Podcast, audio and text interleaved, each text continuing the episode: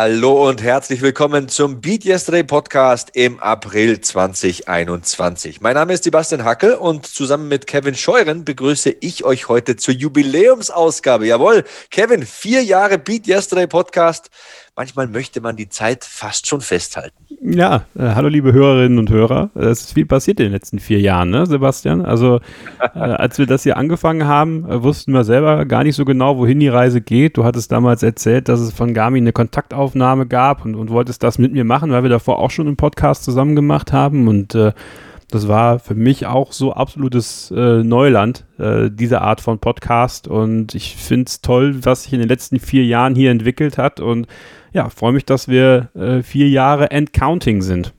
So sieht's aus. Die Reise geht ja weiter. Beat Yesterday ist ja unser Motto. Und in den vergangenen vier Jahren haben wir viele Menschen motiviert und positiv berührt, würde ich mal sagen. Vor wenigen Tagen kam nämlich eine Nachricht eines Hörers bei uns an. Und ja, ich lese die jetzt einfach mal kurz vor. Also, Achtung. Hallo Sebastian, ich wollte dir beziehungsweise euch mal Danke sagen. Du und Kevin Scheuren, ihr bereichert jeden Tag von mir. Ich bin zufällig auf den Beat Yesterday Podcast gestoßen und bin zwar erst bei Folge 17 innerhalb von drei Tagen, ist ja schon beachtlich, aber ich freue mich jeden Tag auf weitere Folgen. Ihr motiviert mich, jeden Tag besser zu werden und helft mir auch durch eine schwere Zeit, da meine Beziehung auseinanderging und ich deshalb sehr niedergeschlagen war. Aber ihr habt mir wieder Kraft und Motivation gegeben. Danke, einfach nur danke dafür. Ich freue mich schon auf die nächsten 30 Folgen und natürlich auf die nächsten 30 Gäste, die noch auf mich zukommen werden und äh, was sie zu erzählen haben. Macht bitte weiter so und bleibt gesund. Ja, was soll man da sagen? Vielen Dank für diese netten Worte. Das hat mich sehr gefreut und dich wohl auch, Kevin. Ja, absolut. Also es ist selten, dass man so ein sehr intimes Feedback bekommt auf das, was man so macht. Also egal in mit welchem Podcast ich das habe. Also da, das ähm, habe ich selten, äh, bis eigentlich nie. Also deswegen war ich selber auch so überrascht. Entschuldigung, äh, weil der Hörer mir das auch geschrieben hat, was ist meiner Stimme jetzt los? Ist äh, hier so. Trink erstmal einen Schluck Wasser hier, Kevin. Ne? Kevin. Ihr merkt, Kevin ist so bewegt. Äh, ähm, was er damit sagen will, ist natürlich, dass er sich auf die nächsten Folgen freut und auf die nächsten Gäste. Und äh, diese letzte Zeile nehme ich da einfach nochmal raus. Macht bitte weiter so und bleibt gesund. Das waren ja die letzten Worte dieser Mail eines Hörers. Und das greife ich gerne nochmal auf, denn natürlich, wir werden alles dafür tun, dass wir gesund bleiben und wir machen auf jeden Fall weiter. Und wir haben heute auch wieder einen motivierenden Gast für euch, die Rugby-Spielerin und Journalistin Vivian Bahlmann nämlich. Die habe ich durch Zufall kennengelernt, weil sie ihren Rugby-Podcast bei meinsportpodcast.de hostet und da hast du ja deinen Formel-1-Podcast, ich habe meinen Kampfsport-Podcast und heute spricht sie bei uns im Beat Yesterday Podcast wiederum über ihren Sport, ihren Beruf und vieles mehr. Aber Kevin, du wolltest noch was sagen. nee, ich, also du hast alles, du, wir, wir sind ja wie ein altes Ehepaar mittlerweile. Äh, du kannst meine Sätze einfach äh, voll enden so, wie es sonst keiner schafft. Kevin, haben wir noch Salat im Kühlschrank? Nee, habe ich schon aufgegessen, weil ich bin, bin auf einem gesunden Trip wegen meiner Lernerei, weißt du doch, Sebastian. Ich muss oh, gesund essen. Perfekte Überleitung, Kevin. Also ja. Elfmeterpunkt, kein Torwart ja, mehr drin, ja, voll spannend. Kevin, was macht denn die Lernerei? Beat yesterday. Du musst ja mehr lernen jeden Tag. Ne? Du hast ja demnächst äh, eine große Prüfung, die ansteht. Demnächst ist gut. Also normalerweise jetzt, zu dem Zeitpunkt, wo ihr das hört, ist es nächste Woche soweit. Am 4. und 5. Mai, um genau zu sein, ist, äh, sind meine beiden äh, schriftlichen Abschlussprüfungen. Äh, am 4. Mai eine lange und äh, am 5. Mai zwei kürzere. Und da raucht mir ordentlich der Kopf, muss ich ganz ehrlich sagen. Also, ähm, ich glaube, das letzte Mal, dass ich so viel so akut gelernt habe, war äh, von meinem Abitur. Das ist jetzt auch äh, fast elf Jahre her. das ist schon, das ist schon übel. Aber äh, ich weiß, wofür ich es mache. Ich mache es nämlich für mich. Ja, ich mache es dafür, dass ich endlich diesen Schritt gehen kann und ins Berufsleben einsteigen kann mit einem Abschluss, dass ich mir sagen kann, ich habe es geschafft nach dem ganzen äh, Hackmack mit dem Studium und äh, dem, dem ganzen Drumherum. Und deswegen ähm, bin ich sehr, sehr zuversichtlich, dass das gut klappt, weil ich äh, wirklich mich ordentlich auf den Arsch gesetzt habe und das jetzt getan habe, weil ich wusste, wofür es ist. Also ich habe mir jetzt die letzten drei Wochen im, im, Verlag freigenommen, einfach um mich voll und ganz aufs Lernen konzentrieren zu können. Ähm, auch bedingt durch die Corona-Situation ist es ja so, dass wir äh, seitens der Schule zumindest, aber es ist ja eh wieder Distanzunterricht, ähm, sogar Schulquarantäne haben, also dass wir nicht in die Schule kommen sollen, um uns nicht noch irgendwie zu infizieren, weil es gibt keinen Nachschreibetermin. Das heißt, wenn ich jetzt in Quarantäne gehen müsste, dann müsste ich ein halbes Jahr warten. Und äh, das war, oder? Ja, also das ist krass. Also du darfst auch nicht, also du darfst auch nicht krank sein. das ist halt wirklich, ähm, wirklich übel. Also hätte ich selber so nicht gedacht, dass es wirklich gar keine Möglichkeit gibt, danach zu schreiben. Aber ähm, so ist es jetzt. Ich achte wirklich auf die Kontakte und ähm, ja, dass ich da jetzt kein Risiko eingehe, kein unnötiges, sollte man sowieso nicht machen, aber jetzt noch viel weniger. Ja, und wirklich jeden Tag äh, vormittags drei, vier Stunden, nachmittags, wenn es gut läuft, nochmal zwei, drei Stunden, weil ich muss ganz ehrlich sagen, nach einer Mittagspause bin ich dann doch schon so ein bisschen durch, weil sich der ganze Stoff dann setzt. Ihr kennt das sicherlich. Ähm, dann wieder reinzukommen ist schwierig, aber ähm, ja, ich versuche das jetzt hinzubekommen, diese, diese Prüfungen dann endgültig zu rocken und dann habe ich Ende Juni noch meine mündliche Prüfung, wenn alles dann gut läuft. Ja, und dann ist die Ausbildung schon vorbei. Nicht mal zwei Jahren. Wie schimpfst du dich dann nochmal, wenn du fertig bist? Medienkaufmann, digital und Print. Medienkaufmann Digital und Print. Kevin Scheuren tackelt die Prüfungen und unser Gast heute, Vivian Bahlmann, tackelt äh, ja, Mitspieler, nee, Gegenspielerinnen, am besten nicht die Mitspielerinnen auf dem Rugbyfeld. Die ist nämlich Rugby-Spielerin und sogar eine deutsche Meisterin war sie schon, also sehr ambitioniert und sehr talentiert vor allem.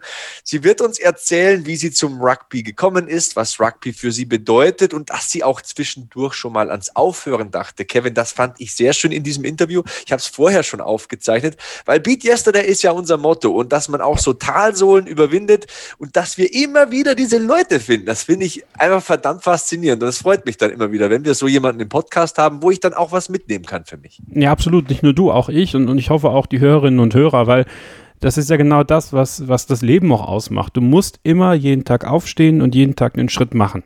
Aber es gibt halt auch Phasen, da denkt man einfach dran, jetzt aufhören. So jetzt wirklich hinschmeißen, was ganz Neues machen, mich auf was anderes konzentrieren und ähm, Vivian hat es nicht gemacht ja, und äh, hat es durchgezogen, aber dazu zu stehen und das zu bemerken, dass es gerade eine Phase ist, wo du sagst, du würdest sogar aufhören können oder möchtest aufhören, das sich einzugestehen, das halt als Entwicklung weiter mitzunehmen für dein Leben, das aber auch zu nutzen mit dieser ähm, ja, achtsamen Energie, die sich dann auch ähm, ja, auflöst. Ich finde es total stark und ich äh, habe das Interview auch schon vorab gehört, kann ich euch sagen und deswegen äh, könnt ihr euch auf äh, ein Interview mit einer starken Frau freuen, die uns Männern einiges voraus hat. Und zwar genau jetzt hier im Beat Yesterday Podcast. Sebastian Hackel und Vivian Ballmann. Bleibt dran.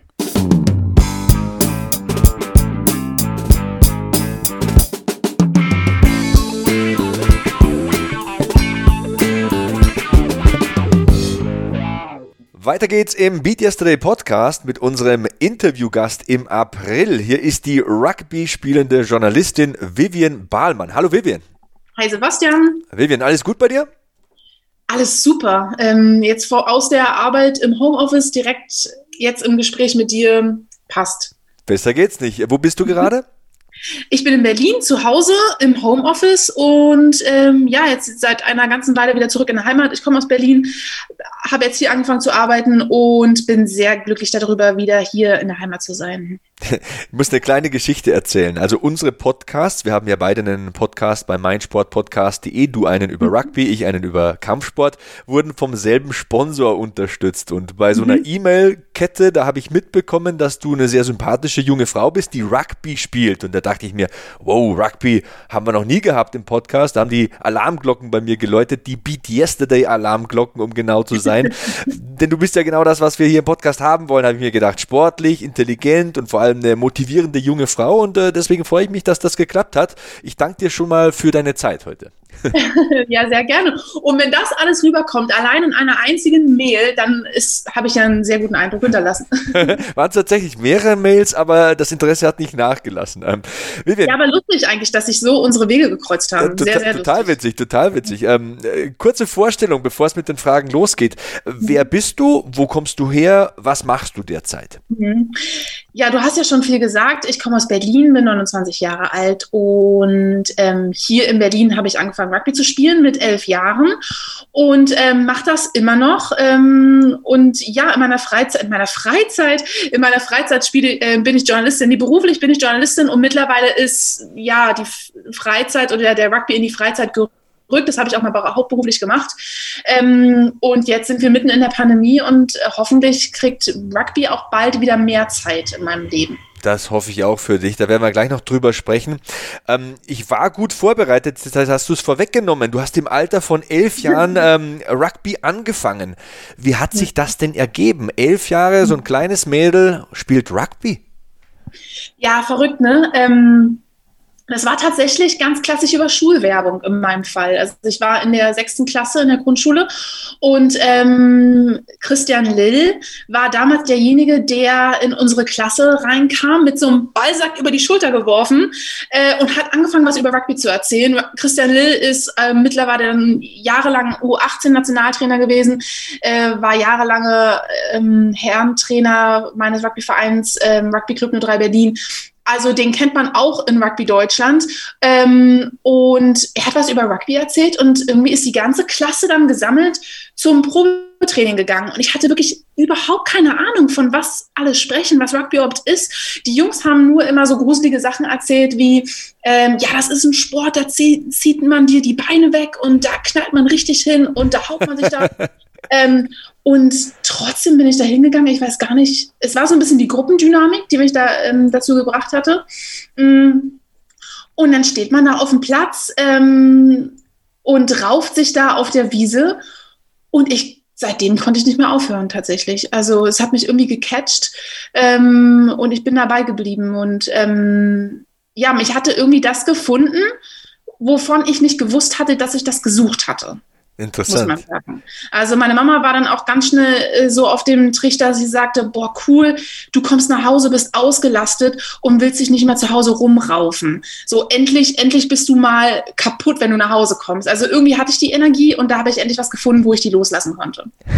Rugby Club 03 Berlin. Für welche Clubs hast du denn bisher gespielt? ähm, ja, das war ein Heimatverein, den ich auch nie verlassen habe und das sicherlich auch nicht mehr machen werde.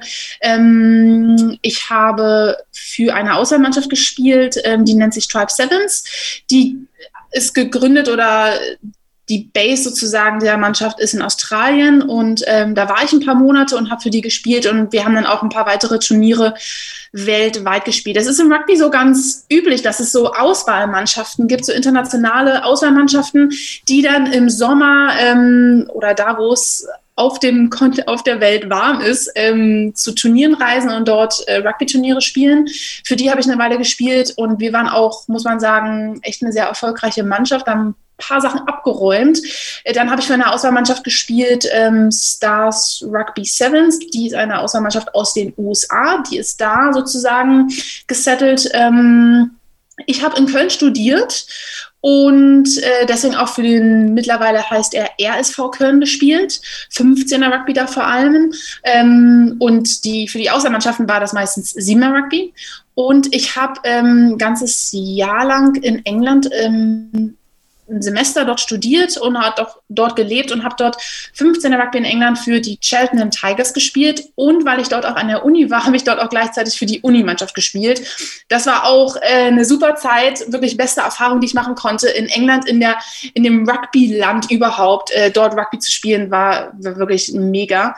Ähm, Genau, ich glaube, das sind so alle Mannschaften. Das ist eine Menge, das ist eine ganze ja. Menge. Ich bin zufrieden äh, mit dieser Auflistung, muss ich ganz ehrlich gestehen. Was mich besonders interessiert, du musstest am Anfang auch mit, beziehungsweise gegen Jungs spielen. Ähm, mhm. Ähm, war das schwierig oder hat es dir vielleicht sogar extra Selbstvertrauen gegeben? Ich glaube, ähm, im Nachhinein hat man gemerkt, wie viel man da gelernt hat und dass man auch so eine gute, harte Schule auch hatte als Mädchen. Also man hat es ja in dem Moment gar nicht gewusst, oh, jetzt spiele ich hier gegen die harten Jungs, sondern man kannte das ja gar nicht anders. Ich bin dann aber so mit 16, 17 äh, in die Frauenmannschaft gewechselt und habe auf einmal gemerkt, dass ich, ähm, also als bei den Jungs war ich so jemand, ich wurde in den letzten zehn Minuten eingewechselt. So jemand, den man den hat man eingewechselt, damit er irgendwie auch spielen kann. Und ich war jemand, der da hinten irgendwo gespielt hat, ähm, wo ich keinen großen Schaden auf dem Platz anrichten konnte. So, da bin ich so ein bisschen mitgeschwommen, hatte ich das Gefühl. Und dann komme ich zu den Frauen und war relativ schnell eine der Leistungsträgerinnen und es war mir gar nicht so bewusst, was ich eigentlich für eine gute Schule bei den Jungs mitgemacht hatte, weil ich dann wusste, wie man gut tackelt oder ähm, weil man ja einfach sonst auch im Training dann gegen die Jungs spielt sozusagen. Ähm, also das war dadurch eigentlich ganz cool und ich hatte da nie Angst oder sowas. Also ich, das waren meine ersten Jahre im Rugby, meine ersten vier, fünf Jahre habe ich mit Jungs zusammen gespielt. Das heißt, ich hatte da einfach noch nicht, lange nicht so einen Plan, wie das funktioniert und habe da auch ein bisschen gebraucht, um da reinzukommen. Aber äh, am Ende raus war es eine super Schule und ähm, es hat mir relativ viel gebracht. Und ähm, ich glaube, das Wichtigste war einfach da auch früh anfangen, Rugby zu spielen. Also dann gehst du zu den Frauen und viele Frauen, andere Frauen fangen halt auch erst dann an, wenn sie studieren, Rugby zu spielen. Und oft können die das nicht mehr so, so krass nachholen, was andere dann in, ihren, in ihrer Kinderzeit sozusagen lernen im Rugby. Aber es ist ja wahrscheinlich in super vielen Sportarten so. Ja, ist genauso. Wenn man anfängt, da man einfach die beste Schule mitnimmt. Ja, bei mir war es so, ich hatte eigentlich nie Bock auf Fußball und dann so in der C-Jugend hat der Trainer mal geklopft an der Haustür und hat mich mitgenommen und ich konnte halt rennen und springen und war immer schon ein athletischer Typ. Ähm, aber das, was man so in der EF-Jugend so als kleiner Bub so lernt, das kannst du nicht mehr hundertprozentig aufholen. Also ich habe dann zwar trotzdem in der ersten Mannschaft gespielt, ein paar Jahre lang, bis ich dann eben äh, zum Kontaktsport gekommen bin. Ähm, aber du lernst diese Dinge, die sich automatisieren im frühen Kindheitsalter nicht mehr hundertprozentig nach. Das kann ich tatsächlich bestätigen. Aber du hast äh, was, was Lustiges gesagt. Die haben mich hinten hingestellt, damit ich keinen Schaden anrichten kann. Was heißt das denn? Ich habe mich ein bisschen mit Rugby-Positionen beschäftigt. Ich wollte mich ja vorbereiten hier auf das Interview. Ich wollte dich ja nicht enttäuschen. Warst du dann Schlussmann, also Fullback? Ähm, genau, Fullback oder ähm, Ecke sagen wir auch. Ähm, also die Positionen 11, 14, 15. Aber mhm. ich glaube, im Kinderalter spielt man ja sogar nur zu, zu elf, so, nee, zu zehnt oder zu dreizehnt. Aber jedenfalls genau, so eine Außenposition, wo man ähm, im schlimmsten Fall selten den Ball bekommt. das ist saulustig. Ja, also wirklich. Und ähm, ich weiß das noch ganz genau, dass ich auch teilweise wirklich auch Respekt vor den Spielen hatte. Weil wir haben ja dann auch schon gegen andere Jungs gespielt und ich erinnere mich, es gibt einen Nationalspieler, der heißt ähm, Sami Füchse und der ist mittlerweile in Heidelberg, ist Nationalspieler, hat weiß ich wie viele Länderspiele gemacht und als gegen den musste ich als Mädchen spielen. Und es war damals schon so ein Riesentyp. Und ich dachte mir, wenn der jetzt auf mich zuläuft, ey, ich, ich mache mir die Hosen so. Also das gab schon so Situationen als Kind, als Mädchen, wo man sich denkt, wo es dann schon andere Jungs war, die dann größer und stärker und schneller waren, wo man Respekt vor hatte. Also ähm, es gibt mittlerweile bei uns im Verein, das heißt mittlerweile, es, gab, es gibt andere Mädchen, die in den U-Mannschaften, in Nachwuchsmannschaften da völlig ab abräumen, die Jungs da umhauen, was das Zeug hält. Absolut cool, finde ich super stark. Ähm, ich habe da meine Zeit gebraucht und bin dann erst so in der Frauenmannschaft so ein bisschen ähm, ja, herangewachsen zu, zu einer Spielerin, die einen Plan hatte von dem, was da auf dem Platz passiert. in der Gegend, in der ich aufgewachsen bin, da gab es kein Rugby. Was Glück, dass mhm. du in deiner Nähe einen Club gefunden hast oder hätte dich der Sport sowieso früher oder später in seinen Bann gezogen? Ich glaube, das wäre nicht funktioniert. Ich, hätte, ich hätte keinen Bezugspunkt zu dieser Sportart gehabt. Ähm, wäre meine Schule nicht um die Ecke von dem Sportverein gewesen und wäre auch dann nicht dieser, ähm, wäre diese Schulwerbung auch nicht gelaufen. Also ich weiß, dass der Rugby Club in Berlin, der ist super aktiv, was das angeht. Also jedes Jahr gibt es da eine Gruppe an Nachwuchstrainern, die wirklich zu den Schulen gehen, zu den Grundschulen gehen, dort in die Sportklassen gehen, in, die, in den Schulunterricht gehen und diese Sportart vorstellen. Weil ähm, zu meiner Zeit, da war Rugby noch viel unbekannter. Also ich finde das ganz krass, das habe ich in den letzten Jahren so mitbekommen. Als ich Kind war, musste ich immer jedem Menschen erklären, was ist Rugby und keiner hatte einen Plan davon. Die verwechseln das immer mit Football, ne?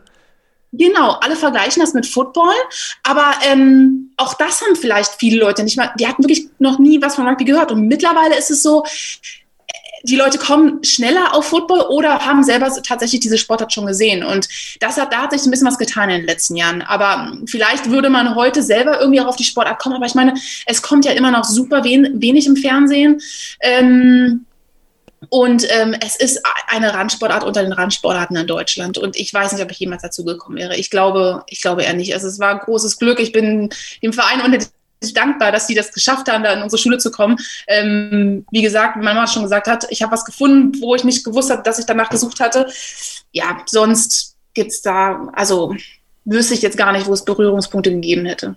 Warum ist Rugby bei uns nicht so populär? Das ist doch eine super Sportart. Also ich habe mich wirklich ein bisschen damit beschäftigt. Das äh, ist dauernd am Laufen, das Ding. Da geht es hin und her, da ist Körperkontakt, mega athletischer Sport, super anzuschauen, keine Pausen.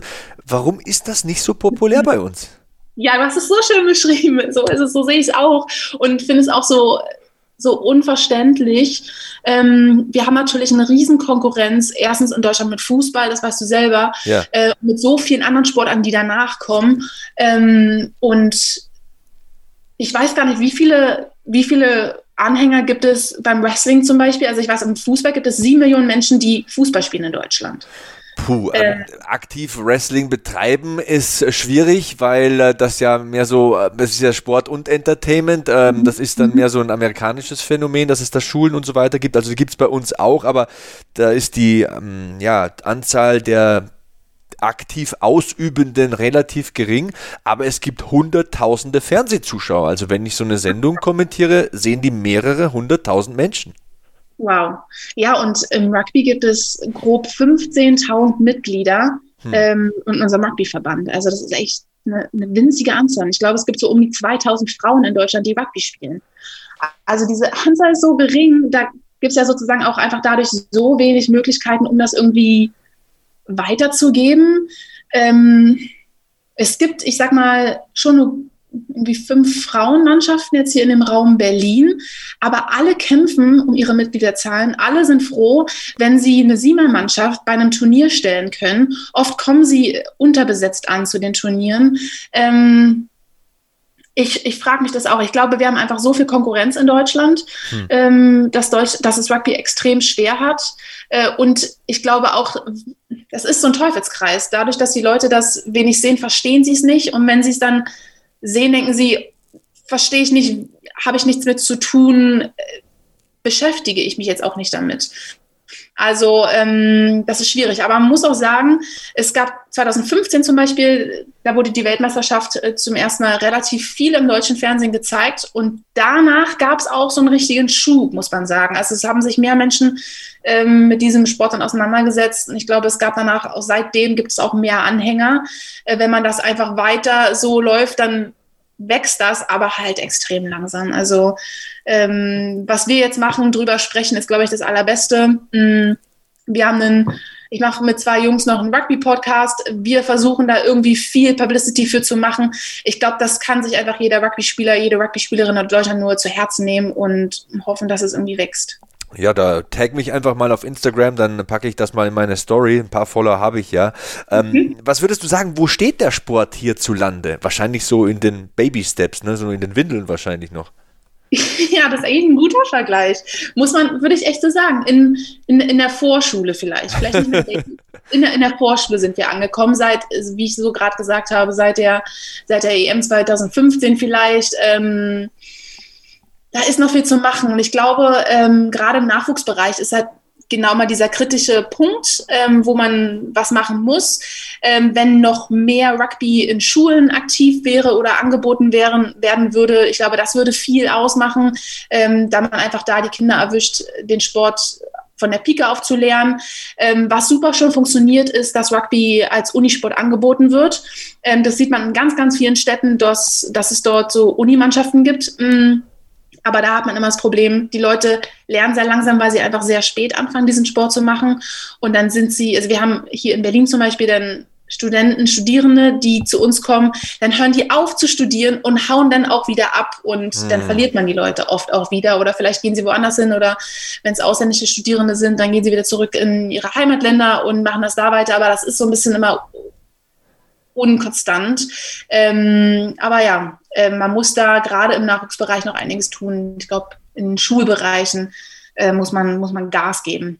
Guter Punkt. Ähm, wie würdest du anderen Rugby schmackhaft machen? Was hat dich im Nachwuchsbereich äh, am Rugby begeistert? Was, was liebst du denn am Rugby besonders?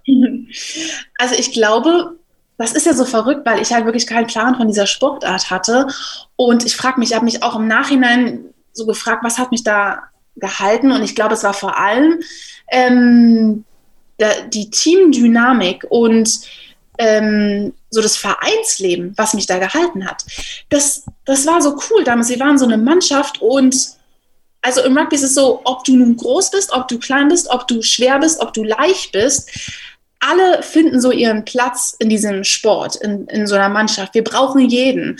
Und das ähm, gibt auch jedem Kind so totales Selbstvertrauen. So, du wirst hier auf jeden Fall gebraucht, egal mit welcher Statur oder mit welchen, ich sag mal, ich war noch super schlecht als Kind, aber trotzdem wurde ich total mitgenommen. Und ähm, also unser Verein zum Beispiel, der macht halt, der Rugby Club 03 Berlin, wir haben dann wirklich jede Ferien so Trainingslager gemacht. An Wochenenden sind wir auf zu, zu Camps gefahren, sind raus ins Grüne gefahren in Berlin nach Friedrichswalde und haben dort Trainingslager gemacht. Und das war so cool. Man war, das war so eine richtige Gemeinschaft. Man ist zusammengeschweißt. Und ähm, ich glaube, das hat mich im Endeffekt da total dran gehalten, dieses Team-Ding. Also habe ich ja gemerkt, ich bin, ich bin total der Teamplayer, das hat mich, das hat mich total gecatcht. Und ähm, so gemeinsam an irgendwas dann zu arbeiten, ähm, gemeinsam irgendwie dann unsere Erzfeinde, den BAC zu schlagen, so das, das hat einen dann total gecatcht und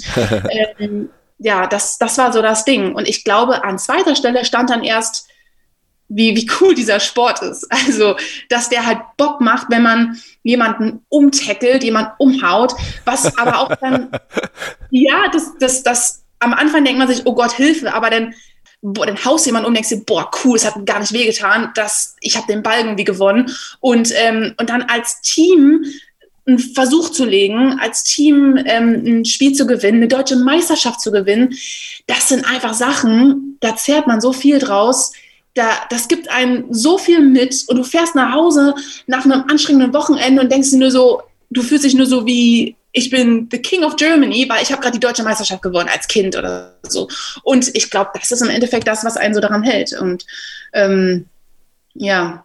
Das hört sich sehr begeistert an. Das hört sich sehr begeistert an. Wo würde ich denn spielen? Ich bin 1,85, wiege so, ja, momentan so 93 Kilo. Ich bin wow. stark, aber mit 40 nicht mehr so schnell. Wo würdest du mich hinstellen? Ähm, 93 Kilo, das ist ja, da ist ja ordentlich was dran. Ja, ja würde schon sagen. Stark. Ähm, 1,85. Ähm, bist du schnell? Nicht unbedingt. Ich bin 40 und ich habe beim Wrestling zwei Kreuzbandrisse äh, erlitten. Aber schubsen kann ich.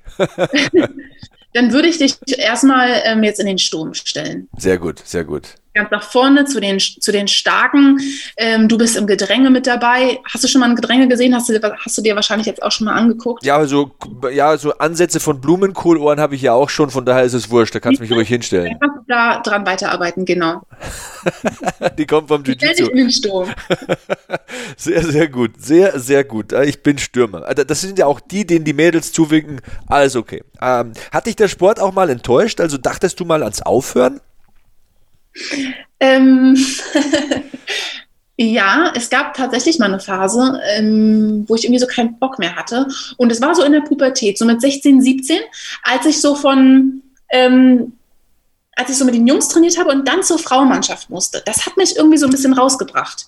Und ähm, dann war, fand ich es im Sommer doch mal für eine kurze Zeit spannender, nicht zum Training zu gehen, sondern ins Freibad zu gehen. Und ähm, das war so eine ganz kurze Phase. Irgendwie fand ich das dann irgendwie uncool, zu den Frauen ins Training zu gehen. Und ich hatte damals ähm, einen Trainer, ähm, Bert Burzlaff hieß der damals, er heißt mittlerweile anders, er hat geheiratet, aber damals war es halt immer Herr Burzlaff und der hat mich dann äh, bei den Kindern erst trainiert gehabt und dann wurde er Frauentrainer und er hat dann gemerkt, dass ich nicht mehr zum Frauentraining gekommen bin und ähm, ich bin zu Hause an einem Nachmittag und ich merke, wie meine Mama einen Anruf bekommt und ich merke, dass das der Trainer Herr Burzlaff ist. Und die haben dann ewig telefoniert und nach dem Telefonat, ich hatte total Angst. Ich meine, was ist denn da jetzt los? Warum ruft mein Trainer meine Mama an? So, das, das gab es nie vorher. Was habe ich falsch gemacht? was habe ich falsch gemacht und so. Und ähm, danach kam meine Mama zu mir ins Zimmer und meinte, ja, Bert sagt, du sollst wieder zum Training kommen. Und ich so, ja, alles klar, dann mache ich das halt. Seitdem war das gegessen. Seitdem habe ich nie wieder eine Einheit gefehlt, so ungefähr. Ich bin ab dann wieder zum Training gegangen. Also es hat irgendwie einen Anruf benötigt. Ich habe verstanden, alles klar, Bert sagt, ich muss zum Training. Alles klar, ich bin wieder am Start. Und seitdem gab es nie wieder für mich eigentlich so einen Punkt, wo ich, wo ich aufhören wollte. Also es gab Momente, wo mich der Sport mal enttäuscht hatte, sicherlich. Ähm, man hat immer seine, seine ähm, wie auch mit unserem Verband, da gibt es immer mal wieder so Problemchen, aber ähm, das war so die groß, größte Hürde wahrscheinlich. Und Herr Burzlaff damals hat das, hat das schnell hin, hingekriegt wieder. Hm. Hattest du mal eine schlimme Verletzung oder wie sieht es überhaupt aus mit Verletzungen im Rugby? Was ist da die frequenteste Art der Verletzung? Also um mal Werbung auch für unseren Sport zu machen, ähm, man sagt, dass es im Rugby weniger Verletzungen gibt als im Fußball. Oh. Ja, ich glaube, weil wir halt auch einfach auf diesen Kontakt ja so trainiert sind. Wir sind ja darauf total vorbereitet. Und ich glaube, beim Fußball ist es so, dass man ja so schauspielern muss und so oft rollen muss, dass man sich da die Schulter raushaut, na, wenn man da die 20 Rollen macht. Nicht vom Foul, sondern von der Rolle, von der Ronaldo-Rolle oder von der Neymar-Rolle. Genau, wenn sie dich dann, wenn sie sich dann auf den Boden schmeißen und dann äh, einmal so tun, als ob sie jetzt ähm, alles gerissen haben, was sie nur in ihren Knöchel haben und danach laufen sie einfach weiter. Ich bin jedes Wochenende davon ähm, erneut fasziniert. Mm, aber ähm, es gibt natürlich auch bei uns extreme Verletzungen und die sind vor allem dann so im Knie- oder im Schulterbereich. Ich habe ähm, in den 17, 18 Jahren, in denen ich jetzt Rugby spiele, wenige Verletzungen gehabt. Ich hatte mal eine gebrochene Nase, das war auch echt unangenehm, war echt unschön. Ähm, gebrochenen kleinen Finger und einen gebrochenen Fuß. Hm. Und zwei Kopf ähm, Gehirnerschütterungen. Die sind auch nicht so schön. Und ich glaube, wenn ich jetzt eine dritte kriege, dann muss ich mir langsam Gedanken machen, weil das wird dann auch lange Frist, ist das, glaube ich, auch ähm, gefährlich. Ne? Also Gehirnerschütterung, damit ist ja nicht zu spaßen. CTE ist äh, ja ein Thema, das immer wie soll man sagen, besser beleuchtet äh, wird in mhm. unserer Gesellschaft. Und äh, es gibt ja auch schon langjährige Erfahrungen und Langzeitberichte. Das ist tatsächlich ein Thema, das man ernst nehmen sollte. Ähm, ja. Ein leidiges Thema muss ich ähm, auch ansprechen, Corona, so leid es mir tut, aber es ist einfach äh, das Thema in unserer Zeit, diese Pandemie. Welche Auswirkungen hat Corona denn auf die Rugby-Szene?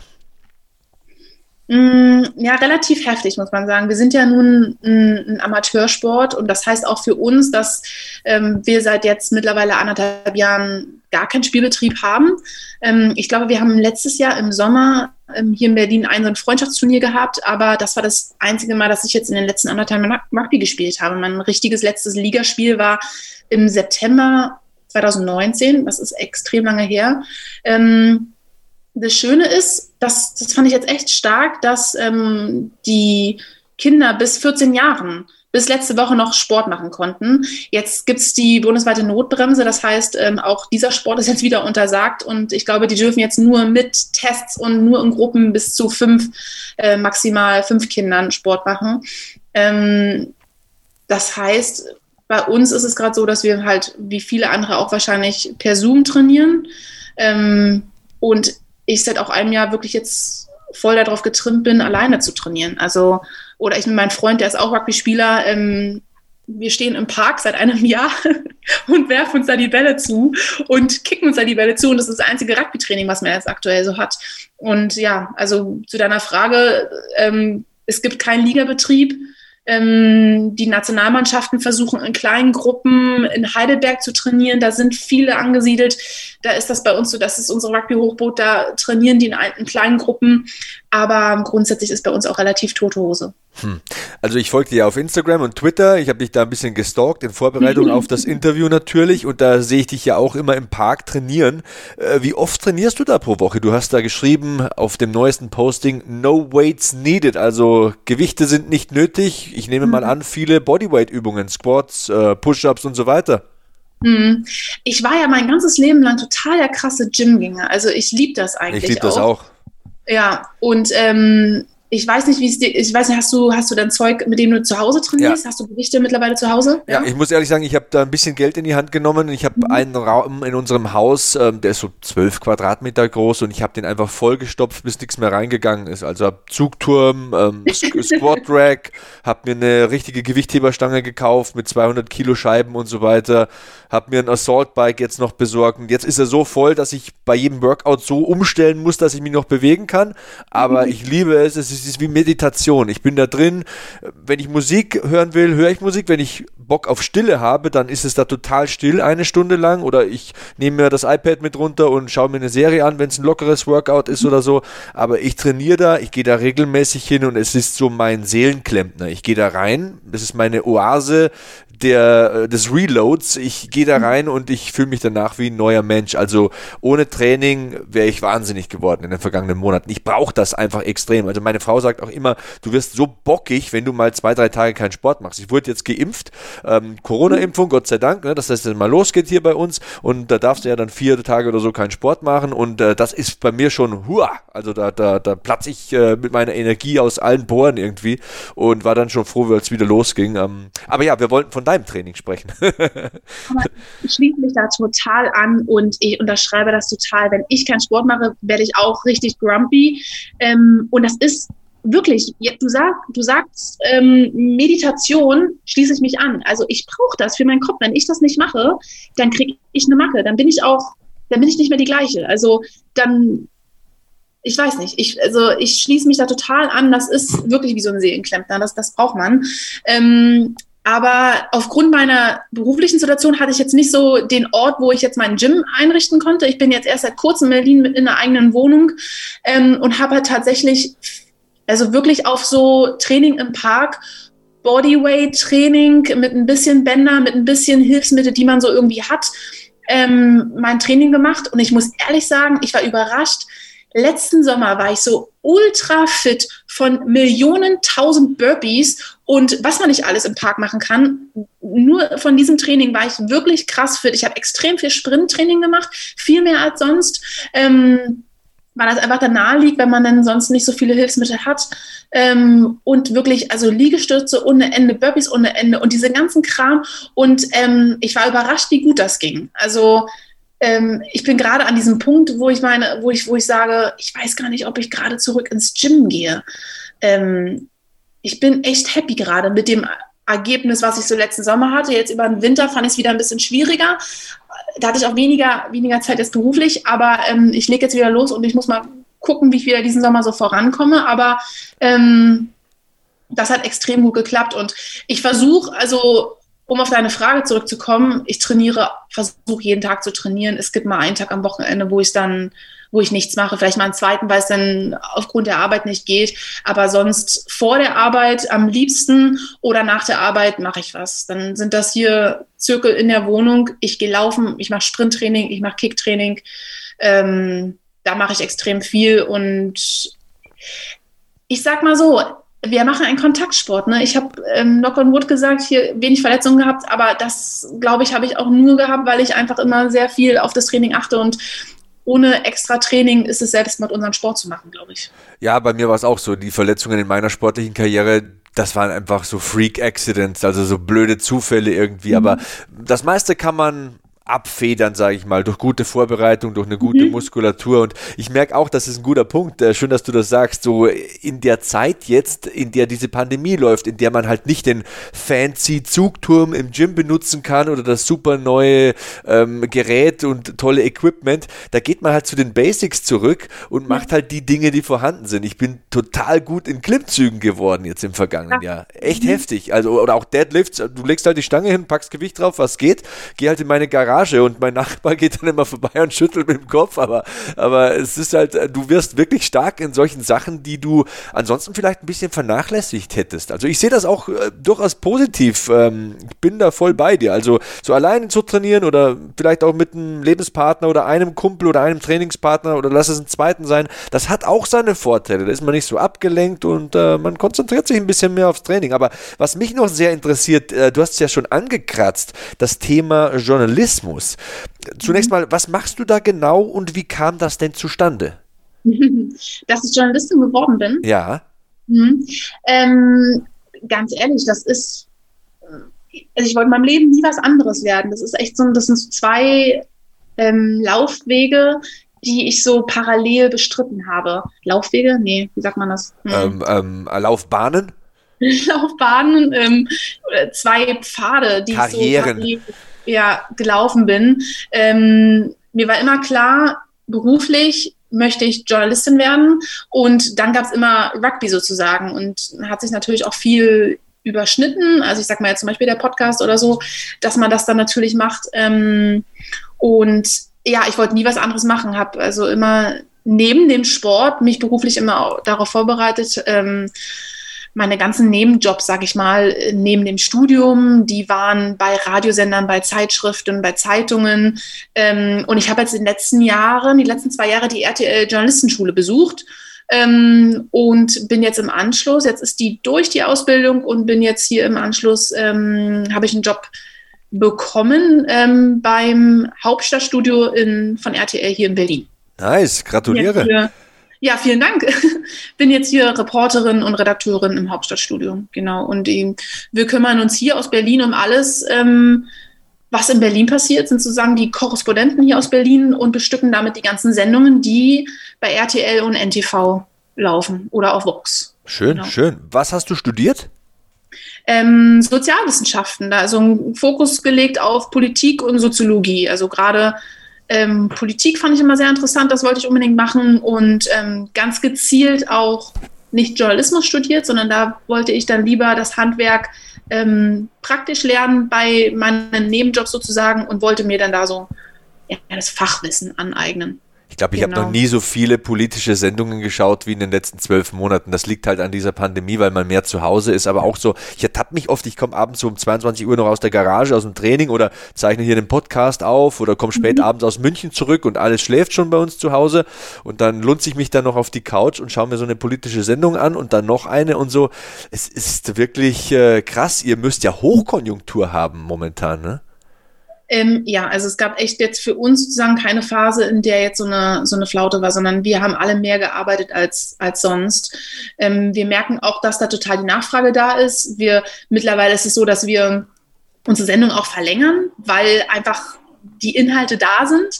Ähm, und ja, es ist, äh, also die Hütte brennt, muss man ehrlich sagen. Also jeden Tag gibt es ja neue Informationen. Es ist ja auch so ein bisschen zum Verrücktwerden, ähm, dass es da irgendwie gefühlt jede Woche neue Bestimmungen gibt. Aber ja, es ist eine verrückte Zeit und hier passiert einfach jeden Tag was Neues. Und wir wollen, also ich finde das auch ganz wichtig, dass da sozusagen darüber zu informieren, was da gerade passiert. Ähm, und ich finde das super wichtig. Ja, auf jeden Fall, das äh, unterschreibe ich zu 100 Prozent. Äh, wie jonglierst du Beruf und Sport? Du hast gesagt, du trainierst vor der Arbeit, manchmal gehst du danach zum Sport, äh, trainierst fast jeden Tag. Wie, wie schaffst du das? Wie lässt sich das äh, vereinbaren? Hm. Es ist nicht leicht. Also ich fand es früher als Studentin auch leichter, irgendwie meinen Sport zu machen und habe da vielleicht sogar mal eine zweite Einheit noch machen können. Ähm, aber jetzt, ich versuche, also es ist mir so wichtig, auch mein Sport, wie ich es gerade gesagt habe, ne, die geht ja auch so. Wenn man es nicht macht, dann, dann wird man irre. Ich brauche das. Ich will fit bleiben zum einen, weil irgendwann kommt wieder eine Zeit, wo wir unseren Sport richtig machen können. Mhm. Ähm, und ich brauche das auch für mich und deshalb versuche ich das immer irgendwie einzubauen. Und ich habe meine Schichten aktuell. Ich weiß, wann ich anfange, wann ich im besten Fall aufhöre, wenn es keine Überstunden gibt. Und also am liebsten direkt morgens. Also am besten ist es, wenn ich um 10 anfange zu arbeiten, dann habe ich ja endlos viel Zeit, morgens meinen Sport zu machen, sozusagen. Das versuche ich auf jeden Fall immer umzusetzen. Oder wenn es morgens nicht klappt und ich wirklich um 6 Uhr anfange, das ist bei mir morgen so der Fall, ähm, dann mache ich es im Anschluss. Und ähm, es ist schwer. Jeder von uns kennt das. Man ist nach der Arbeit auch fertig und man will dann auf die Couch und man, man muss auch vielleicht noch was einkaufen, da was erledigen. Aber ähm, ich weiß, wie, wie gut ich mich fühle, wie wichtig mir das ist, wenn ich das gemacht habe. Und deswegen ähm, zwinge ich mich dazu, oder beziehungsweise ja, versuche ich das wirklich jeden Tag irgendwie einzubauen. Und die Wochenenden sind natürlich dann cool. Man hat da einfach Zeit, da mache ich dann auch mal wirklich eine längere eine oder eine Einheit, die ich unter der Woche nicht schaffe. Also da gehe ich dann auch, fahre ich auch mal dann wirklich zum Rugbyplatz und ähm, mache da mal eine Laufeinheit, ähm, so, für sowas ist dann oft unter der Woche keine Zeit, sondern es ist eher so ein bisschen knackiger, eine kurze, knackige Einheit. Ähm, aber ja, am Wochenende ist dann Fokus auf Sport, weil da hat man einfach ein bisschen mehr Zeit. Aber es ist nicht leicht. Also, wem erzähle ich das? Dir geht es wahrscheinlich auch so. Also, irgendwie, es ist auch mit viel Disziplin verbunden, das dann irgendwie einzubauen in den Alltag, oder? Auf jeden Fall, bei mir kommen ja noch Kinder dazu. Also ich habe zwei kleine mhm. süße Töchter, drei und fünf. Und äh, ja, natürlich äh, ist es da so, dass man Freiräume schaffen muss, dass du entweder länger wach bleibst oder früher aufstehst. Ich meine, wenn wir es mal drauf äh, wirklich runterbrechen, dann ist es so. Entweder stehst du eher auf oder du bleibst länger wach. Im Endeffekt läuft es darauf raus, dass du eine Stunde weniger schläfst.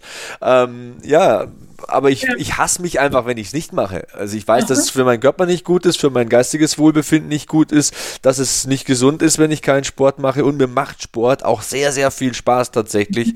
Deswegen, es hat so viele Benefits und irgendeinen Tod musst du immer sterben. Was ist schon umsonst im Leben? Gut, der Tod ist umsonst, aber der kostet das Leben. Und von daher, naja. Ähm, Im besten Fall kombiniert man so ein paar Sachen. Ne? Ich weiß nicht, ob du dann vielleicht auch mit deinen Kids irgendwie was machen kannst. Da, das, das wird jetzt immer mehr. Also wenn ich in meinen Kraftraum gehe, dann gehen die mit. Ähm, und wollen das sehen, was ich da mache. Und äh, ähm, die Große fährt jetzt schon auf dem Fahrrad, also auf dem Ergometer mit und solche Sachen. Oder ich gehe auch manchmal so am Spielplatz mit den Kindern und mache da meine Klimmzüge und so. Ne? Wir, wir versuchen da schon äh, das äh, zu vereinbaren und wenn wir bloß miteinander im Trampolin hüpfen bei der Oma im Garten. Aber ja, ähm, ich finde es wichtig, dass man Kindern suggeriert, das soll jetzt nicht manipulativ sich anhören, aber dass man Kindern zeigt, dass Sport gute Nebeneffekte hat, dass man da nicht dick wird, dass man sich äh, gesund fühlt, dass mhm. man, keine Ahnung, Spaß hat dabei, dass man andere Menschen trifft und mit denen was macht und sich bewegt und äh, ich finde das enorm wichtig. Sport hat mir sehr viel gegeben. Ich habe durch den Sport sehr viele Menschen kennengelernt, positive Menschen, tolle Menschen,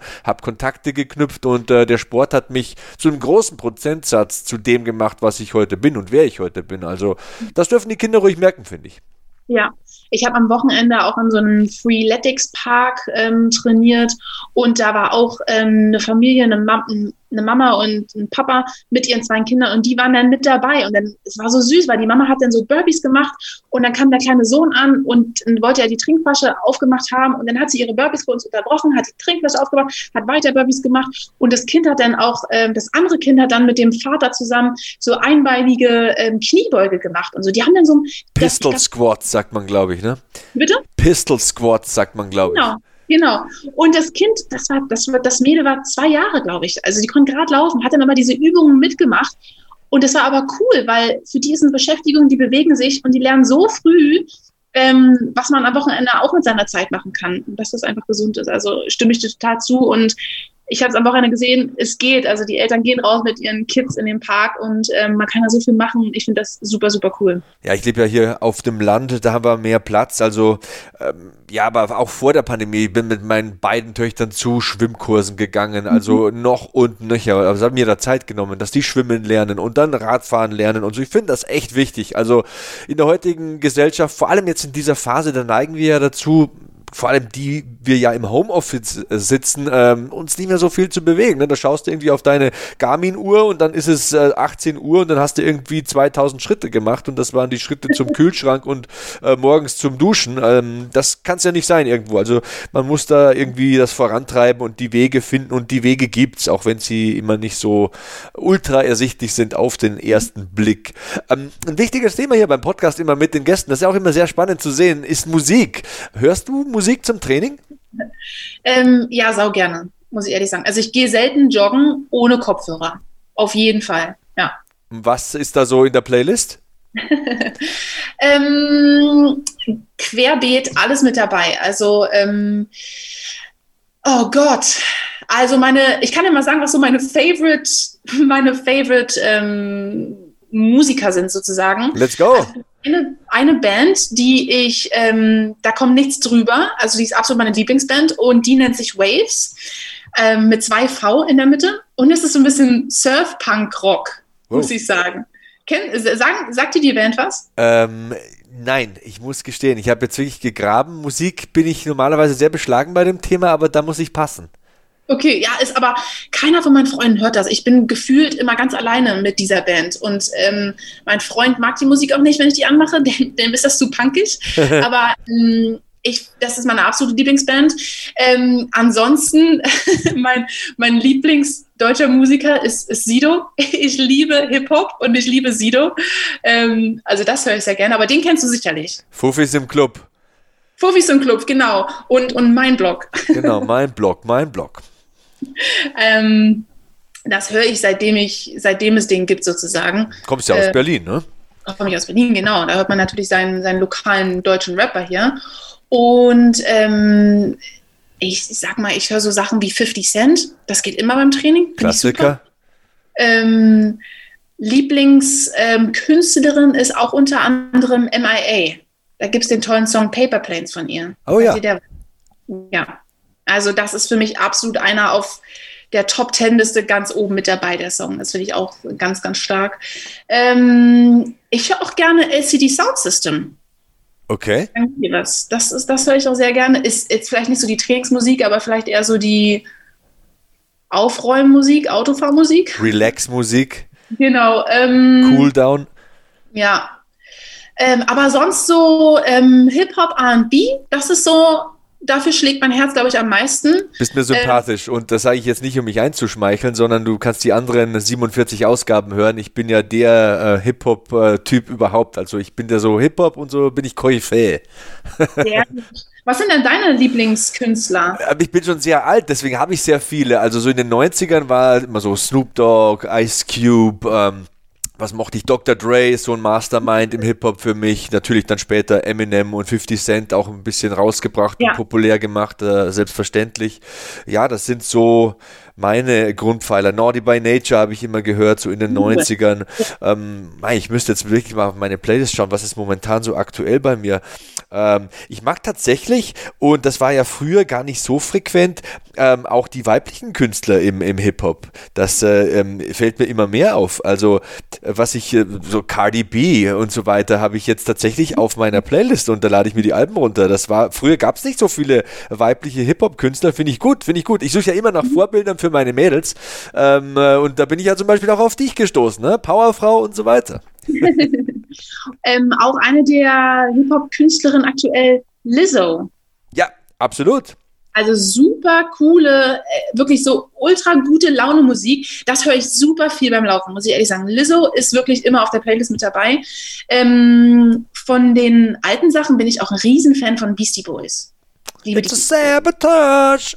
Oh, Hammer-Song. Hammer-Song. Also wirklich, das ist ähm, auch eher so, vielleicht eher so ein bisschen Partymucke. Ja, ja, da, da, letztens äh, lief bei mir Good News, das Album von äh, Megan Thee Stallion. Es ist im Jahr 2020 erschienen, also das ist noch nicht so alt.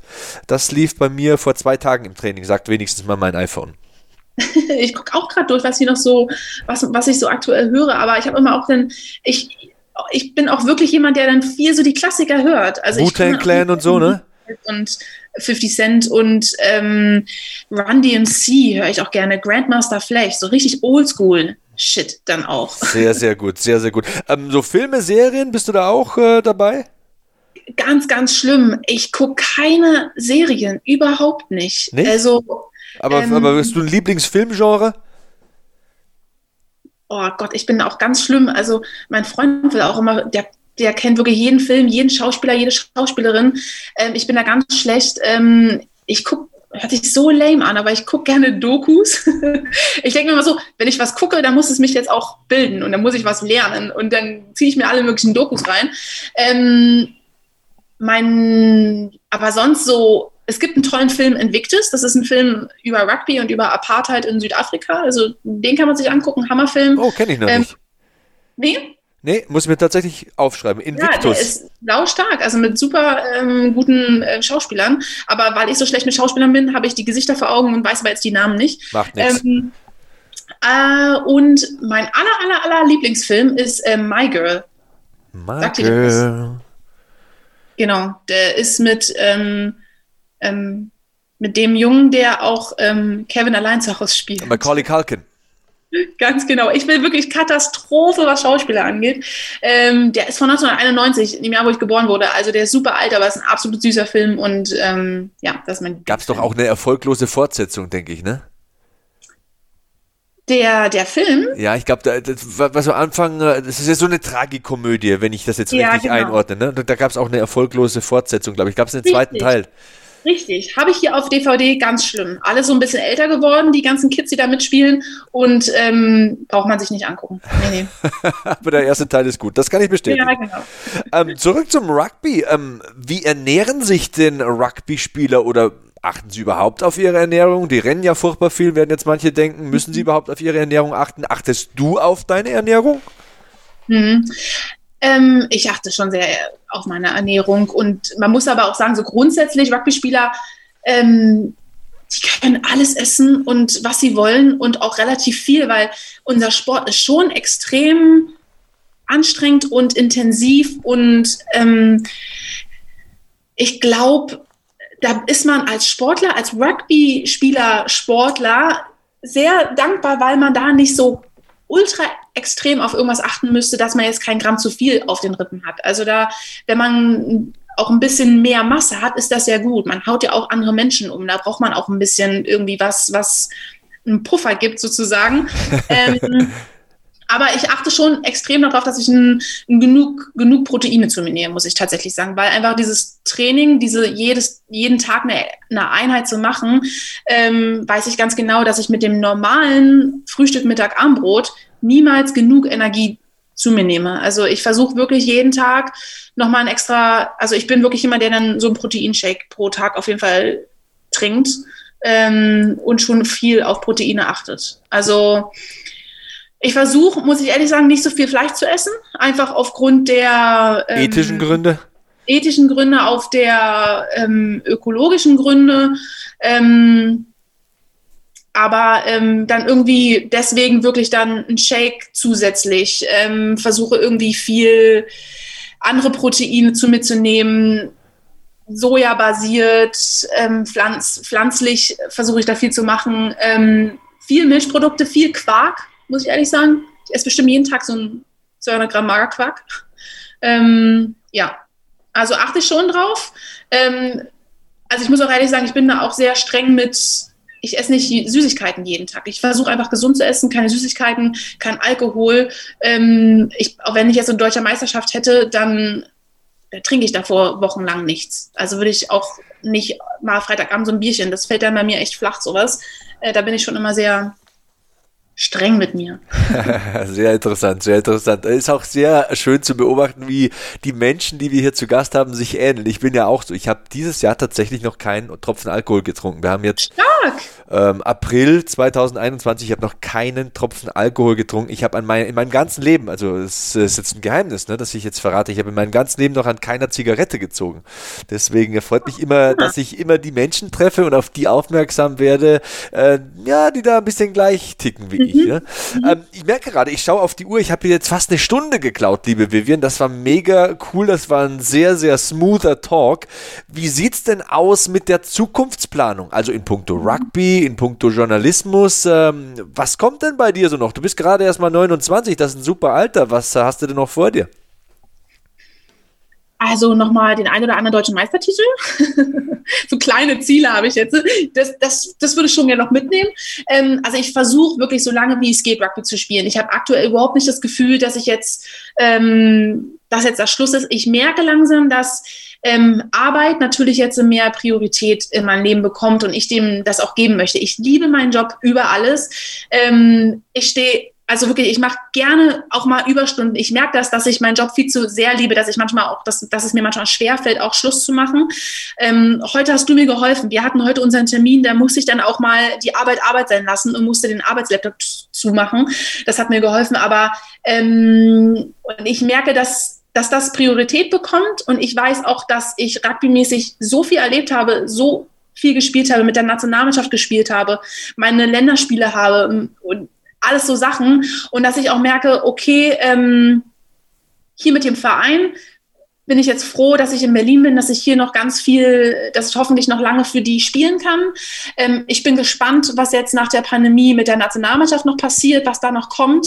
Ähm, und ähm, also ich muss auch ehrlich sagen, ich bin da so, immer so erfolgreich wie möglich auch unterwegs. Ich sage jetzt nicht, oh ja, ich gehe einmal die Woche zum Training und mal gucken, was da kommt, sondern wenn wir jetzt nächste Woche an, nächste Saison angehen, dann weiß ich, dass ich das wieder sehr zielstrebig machen werde und dass auch das Ziel wird, da so weit wie möglich zu kommen. In der Liga, ähm, ja, genau in unserem Ligabetrieb hier. Ähm, und es ja, und mal gucken, wie das dann sich parallel entwickelt mit der Arbeit. Also ähm, das, das, wird sich, das wird sich jetzt zeigen, muss ich ehrlich sagen, weil ähm, ich habe jetzt meinen neuen Job sozusagen ähm, und äh, den hatte ich jetzt noch nicht vor der Pandemie und deswegen muss man gucken, wie es funktioniert, ähm, wenn die Pandemie dann vorbei ist, man dann wieder richtig spielen kann. Und ähm, aber aktuell für mich, jetzt habe ich so viel gesprochen.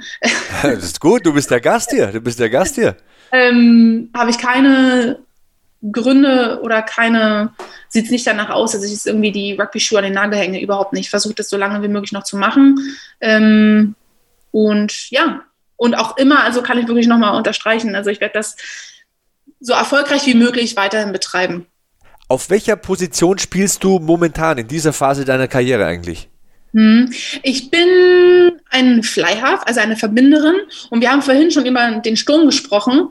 Und ich befinde mich, und dann gibt es gibt die Stürmer und dann gibt es auf der anderen Seite sozusagen die Hintermannschaftsspieler. Ähm, und das sind eher so die Schnellen, die, die eher die Versuche legen, die Punkte machen. Und ich befinde mich als Verbinder genau in der Mitte und ähm, bin so der Spielmacher, leite so die Spielsequenzen ein und ähm, sorge dafür, dass meine Mitspieler die Punkte machen. Ich versuche Lücken zu kreieren, ähm, um meine Spieler da reinzuschicken, die dann die Versuche legen, die dann die Punkte machen. Also genau da ähm, in der Mitte sozusagen. Interessant, sehr interessant. Hat mich wirklich gefreut, äh, über Rugby zu sprechen, äh, aber auch über dein Leben und äh, über sonstige Themen. Vielleicht kommst du ja mal irgendwann wieder in den Podcast, wenn du dann deutsche Meisterin bist. Ja, gerne. Also wenn nochmal ein deutscher Meistertitel dazukommt, dann sage ich Bescheid und dann ähm, erzähle ich dir, wie es dazu gekommen ist. Wie viele Meistertitel hast du bis jetzt? Ich bin einmal deutscher Meister geworden. Einmal deutscher Meister. Mhm. Naja, du, gut, wenigstens kannst du das sagen, auch wenn keiner mehr dazukommt. Ne? Vivian, ja. hat mich wahnsinnig gefreut, war wirklich schön mit dir zu plaudern. Ich wünsche dir alles Gute, pass auf dich auf und äh, bleib verletzungsfrei und gesund sowieso. Danke, Sebastian, dir auch. Alles Gute und vor allem jetzt in der Zeit ähm, ganz wichtig, gesund bleiben. So sieht's aus. Also, das war Vivian Bahlmann, 29 Jahre jung, Journalistin und Rugby-Spielerin. Gleich geht's weiter hier im Beat Yesterday Podcast mit Kevin Scheuren und mir.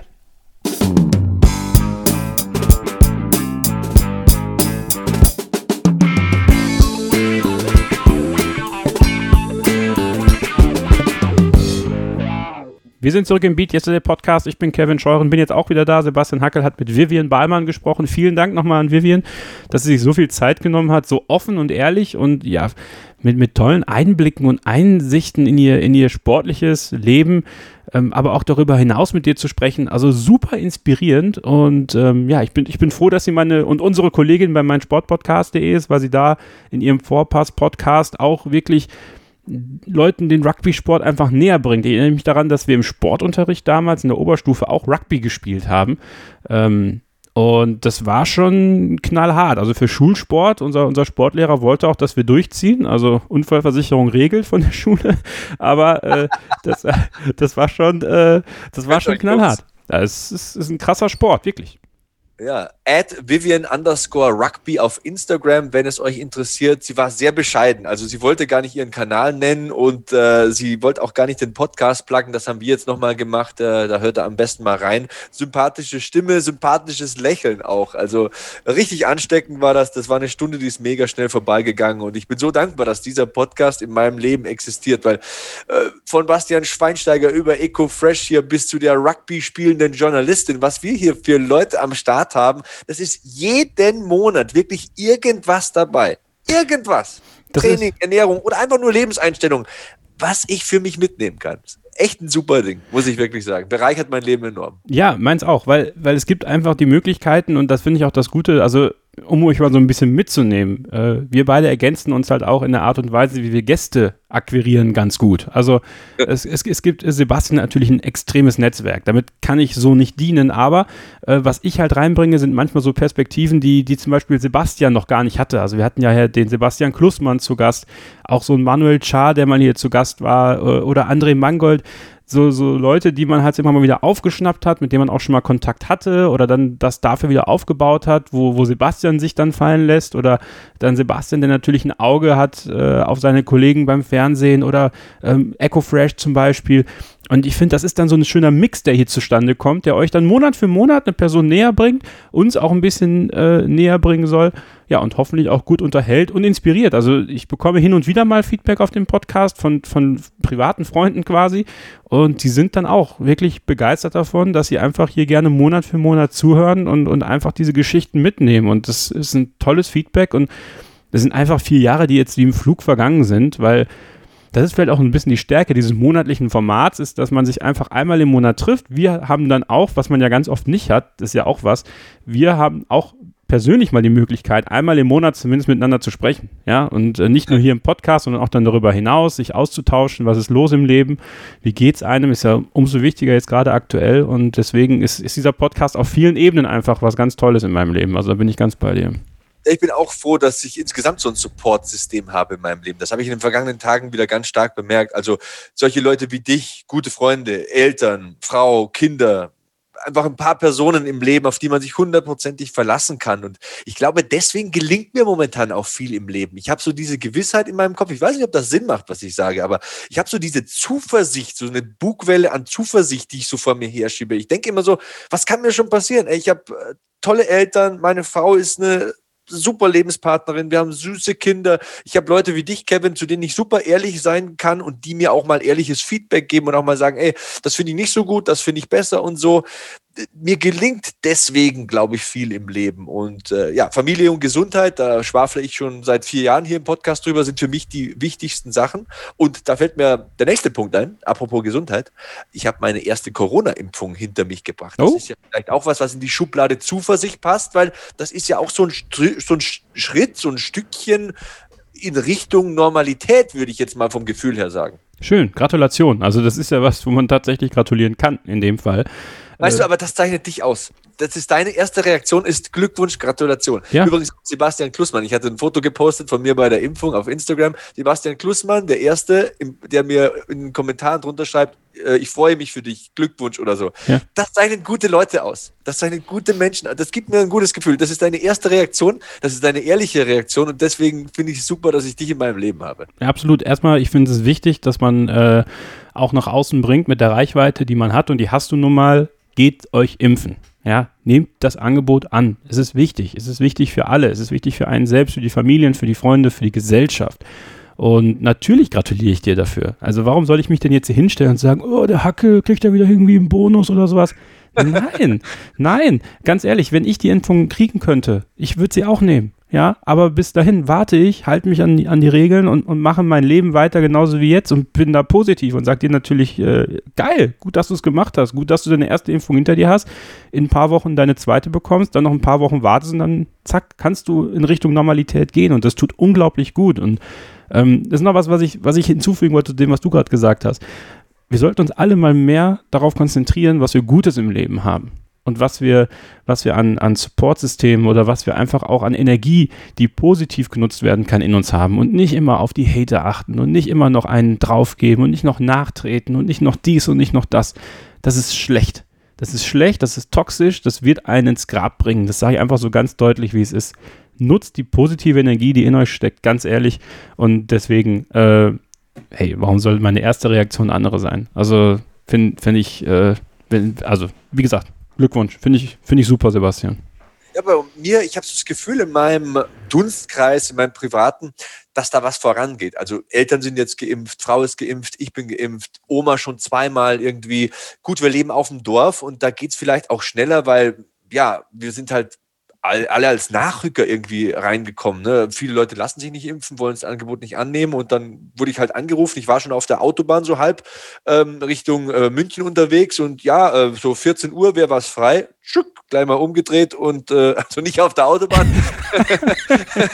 aber habe das natürlich wahrgenommen. Und ich habe so ein Gefühl, das ist so ein kleines Mosaiksteinchen so von meinem Gefühl momentan, dass ich so in mir trage, da geht was äh, es ist gut so, wie es ist. Ich suche die positiven Dinge raus und orientiere mich dann nach vorne. Und das ist nochmal eine gute Überleitung, weil ich ja Überleitungen so gut kann. Ähm, Garmin möchte euch nämlich helfen. Ne? Also wenn man sich äh, manchmal in so einer Situation wie jetzt sch schlecht selbst helfen kann, dann hilft euch Garmin. Da gibt es nämlich eine tolle Aktion, ein tolles Projekt. Und diese Aktion heißt Dein Sportverein, euer Projekt mit Garmin.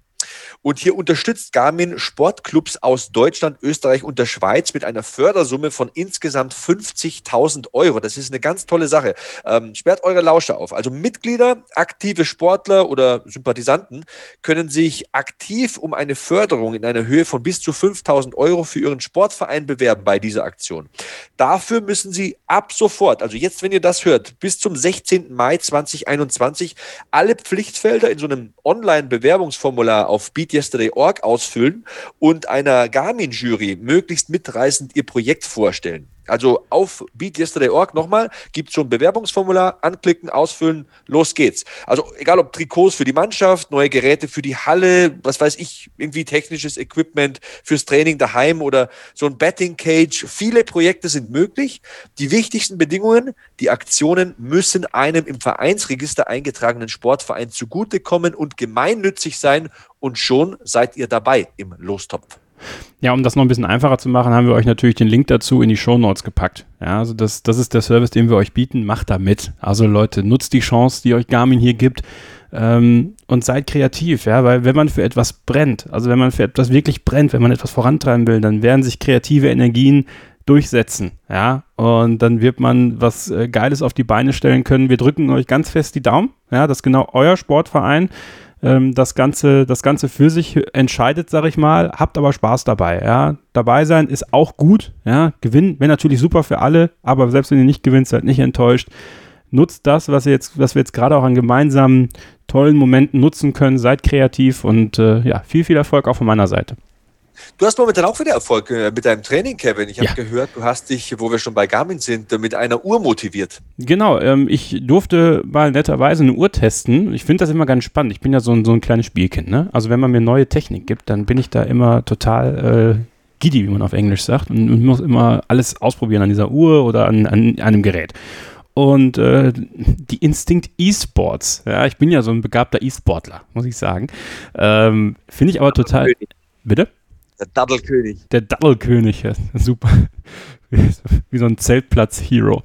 ähm, nee, also es ist eine, eine ziemlich coole Uhr, muss ich sagen. Ähm, die, also einfach super schön am Handgelenk sitzt. Sie hat so ein bisschen einen Touch von so einer alten Baby G. Also ich finde das irgendwie ganz geil. Hat so ein Retro-Schick, finde ich. Ähm, ist super funktional, ähm, hat diverse äh, Sportprogramme, die ihr benutzen könnt, natürlich, so die Garmin-typischen. Ihr könnt das Ganze auch noch mit weiteren Programmen ergänzen.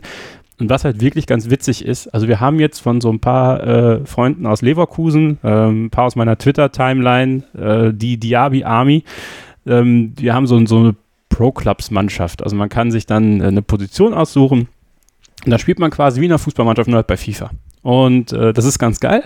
Dann benutze ich die Uhr und mache dann den E-Sports-Modus an. Also, äh, und da einfach mal zu beobachten, wenn man dann in die Analyse geht in der Garmin Connect App. Darüber könnt ihr uns übrigens auch sehr gerne, Sebastian Hacke und Kevin Scheuren, adden. Und dann können wir Challenges machen oder einfach ja, uns gegenseitig motivieren mit dem, was wir so tun. Ähm, dann beobachte ich so in der Analyse mein, meine Herzfrequenz. Und du merkst wirklich, es gibt so Spiele, wir streamen das auch manchmal bei Twitch, ähm, es gibt so Spiele, die gehen dann so richtig, richtig ran. Also und dann, dann interagieren wir in so einer Playstation-Party die ganze Zeit und, und pushen uns auch und gegenseitig und dann gab es mal ein Spiel, es war irgendwie so was ganz Wildes, haben wir aufgeholt, drei Tore Rückstand und dann in der letzten Minute irgendwie noch den Ausgleich gemacht. Also ja, also wie wir so im Stadion stehen würden gerade und mein, mein, mein Puls ist richtig in die Höhe geschnellt und das Ganze dann zu beobachten und äh, das finde ich echt ganz geil. Also die Uhr zeigt einem auch dann an, wie viele Stunden man spielt schon, ähm, ist vielleicht auch zur eigenen Kontrolle ganz gut, dass man auch mal eine Pause macht zwischendurch. Ja, und auch sonst, also ich finde ich find die Uhr echt klasse, muss ich sagen. Und ähm, ja, ich, ich bin, ich, ich mag sowas. Ich, ich, es ist, manchmal ist es so ein bisschen das schlechte Gewissen, was einen dann auch treibt, wenn man seine Schritte noch nicht hat. Das kennt ihr sicherlich auch, ähm, dass man dann unbedingt die Schritte äh, voll bekommen will, also das Schrittziel, was die Uhr einem gerade vorgibt. Äh, aber manchmal motiviert es halt einfach auch ungemein. Und, und zu sehen, was man auch beim Laufen, beim Joggen, ich gehe jetzt wieder regelmäßiger laufen, dann erreicht und schafft, das finde ich halt nach wie vor ziemlich cool. Und wie gesagt, es ist immer was schön, so was Neues irgendwie am Handgelenk zu haben. Und deswegen äh, habe ich das sehr gerne getestet. Ja, das hört sich auch so an, als ob du Spaß gehabt hättest. Kevin, ähm, da hast mich gerade auf was gebracht. Meine Schritteserie ist nämlich gerissen. Und zwar aufgrund eines Unfalls auf der Autobahn. Also du hast Glück, dass ich heute hier sitze, weil vor ein paar Tagen hat es mir nämlich auf der Autobahn einen Kühler zerrissen. Und ähm, bei Tempo 180. Also es war jetzt nicht unbedingt so bei der Spaßfahrt, so es war auf dem Weg zur Arbeit. Und ich hatte Glück, dass ich noch rausgekommen bin auf den Seitenstreifen. Und ich musste dann ewig lange auf das Abschleppfahrzeug warten und auf den Leibwagen und kam ewig spät im Hotel an. Und dann liege ich so halb eins, eins nachts im Bett, musste am anderen Tag um sechs raus und um 7.30 Uhr in der Maske sitzen. Und dann denke ich mir, na, Schritteziel gerissen. Ne? Hatte ich schon wieder irgendwie 30 Tage in Folge und äh, bei 90 gibt es ja immer so eine schöne Punktebelohnung bei Garmin Connect. Aber in dem Fall war ich tatsächlich nicht so beleidigt, weil ich war froh, dass ich noch lebe. Ja, ähm, es ist ähm, ziemlich gruselig manchmal, was einem auf der Autobahn passieren kann. ja, ähm, da sagst du was. Ne, das ist wirklich so. Mir ist es auch schon mal ähm, passiert. Das war mir gar nicht bewusst. Das war äh, ein altes Auto oder ein Auto, was meine Eltern mal hatten. Mit dem war ich unterwegs zum Fußball nach Leverkusen und ähm, da war halt auf der A3 so ein bisschen Wasser auf der Fahrbahn. Und mir war nicht bewusst, dass die Reifen schon so äh, abgefräst waren, dass sie schon Probleme hatten, diese Wassermassen dann äh, wegzu, wegzuschieben. Das war gar nicht so viel Wasser, aber es hat gereicht, dass ich quasi auf der, auf der linken Spur, ich war auf der linken Spur, auch so mit ja, 140, 150 und dann äh, plötzlich in anderthalb Sekunden, zack, auf der rechten Spur. Ich war nur Passagier. Also es oh. war wirklich äh, krass. Also hätte locker in, in, den Bäumen landen können. Und, ja, äh, bei mir war es wirklich nicht so witzig. Also, nein, ich, ich, ich bin da voll, ich, das ist gruselig. Das ist wirklich, wirklich gruselig. Ja, ja, das war, war, war wirklich so weißer Rauch vorne raus, habe nichts mehr gesehen ja. und dann mit viel Spiegel und nach nach äh, rechts und links schauen, bin ich dann auch auf den Seitenstreifen geeiert, aber es war so eine kleine Nahtoderfahrung. Ja. so möchte ich jetzt mal so mit dem nötigen äh, Humor das so bezeichnen, ähm, dass das Schritteziel dann nicht geklappt hat. Okay, an dem Tag habe ich es mir selbst verziehen, da äh, hatte ich andere Interessen an meinem ja. Leben. Definitiv, richtig so. Scheiß auf die Schritte, ey, ganz ehrlich. also. Hauptsache, äh, ja, wir können weiterhin podcasten, Kevin. Äh, das machen wir auch nächsten Monat wieder, liebe Freunde. Und äh, ja, wir hoffen, dass ihr Spaß hattet hier im April mit uns. Nächsten Monat im Mai sind wir wieder da. Wenn ihr Sebastian folgen wollt auf den Social Media Kanälen und auch nette Nachrichten schreiben möchtet, könnt ihr das natürlich gerne machen. Sebastian Hacke bei Twitter und Instagram. Und wenn ihr mir folgen wollt, dann kevin-scheuren bei Twitter. Lasst uns auch gerne mal eine Rezension bei iTunes da. Das würde uns sehr freuen. Fünf Sterne sind natürlich immer gern gesehen. Das Wichtigste aber, abonniert den Beat Yesterday Podcast in eurer Podcast-App. Ähm, und erzählt den Leuten noch weiter, dass ihr den Podcast überall abonnieren könnt, wo ihr Podcasts hört. Denn das Wichtigste ist eben abonnieren. Also wichtig ist immer, den Podcast, den ihr hört, auch zu abonnieren. Also abonnieren nicht vergessen. Abonnieren, ne? Abonnieren hast du gesagt. Ich würde einfach mal den Podcast abonnieren. Das ist immer eine gute Wahl. Okay, abonnieren geht über studieren. Bei mir sowieso. In diesem Sinne, danke Sebastian. Und äh, ja, und für euch heißt es natürlich, stay hungry, stay positive and beat yesterday.